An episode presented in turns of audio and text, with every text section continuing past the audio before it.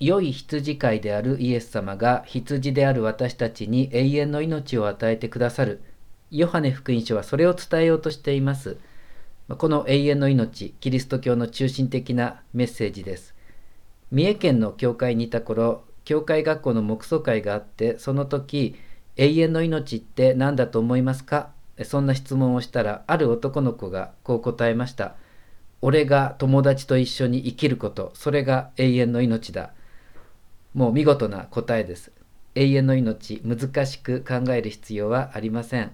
私が今生きているこの命、この命の他に永遠の命があるわけではありません。命は全部つながっていて、生きるすべての命はたった一つの永遠の命です。永遠ではない命なんてものはどこにもありません。だからわざわざ永遠のって別につけなくったっていいわけです。人が10人いるから命が10個ある。そのような捉え方は現代人の錯覚です。私の命もあなたの命も彼の命も彼女の命も鳥の命も花の命もこの世の命もあの世の命も全部つながっているたった一つの永遠の命命といったらその命だけです部分的な命なんてありえません私が命を持っているのではなく命が私を生きています。トランスパーソナル心理学者の諸富義彦さんはこのことを命が私しているそんな風に表現しています。命が桜している命がスズメしている命があなたしているそして命が私している。聖書で言えば生きているのは私ではなくキリストが私を生きているのですというガラテヤ書の言葉になると思います。ただ今日の最後でイエス様私と父とは一つであるそう言ってますが一つというのはこういう意味で一つです。ごちゃ混ぜになっちゃうんじゃなくてイエス様はイエス様、父は父、それぞれの個性は絶対になくならない一つです。だから私が私であること、私が私を生きること、すごく大切だし、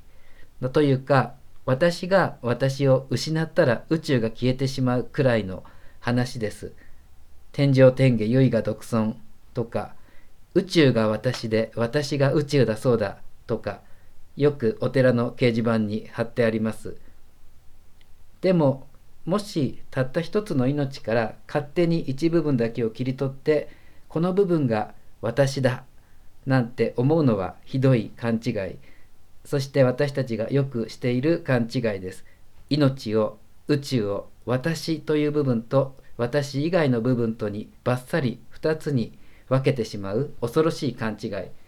この勘違いから私たちを解放してくれるのが今日のイエス様の言葉です。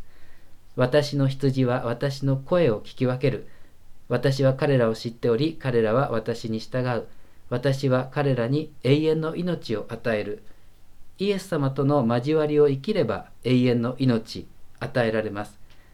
ヨハネ福音にはズバリ永遠の命とはイエス・キリストを知ることですそんな単刀直入な言葉もあります。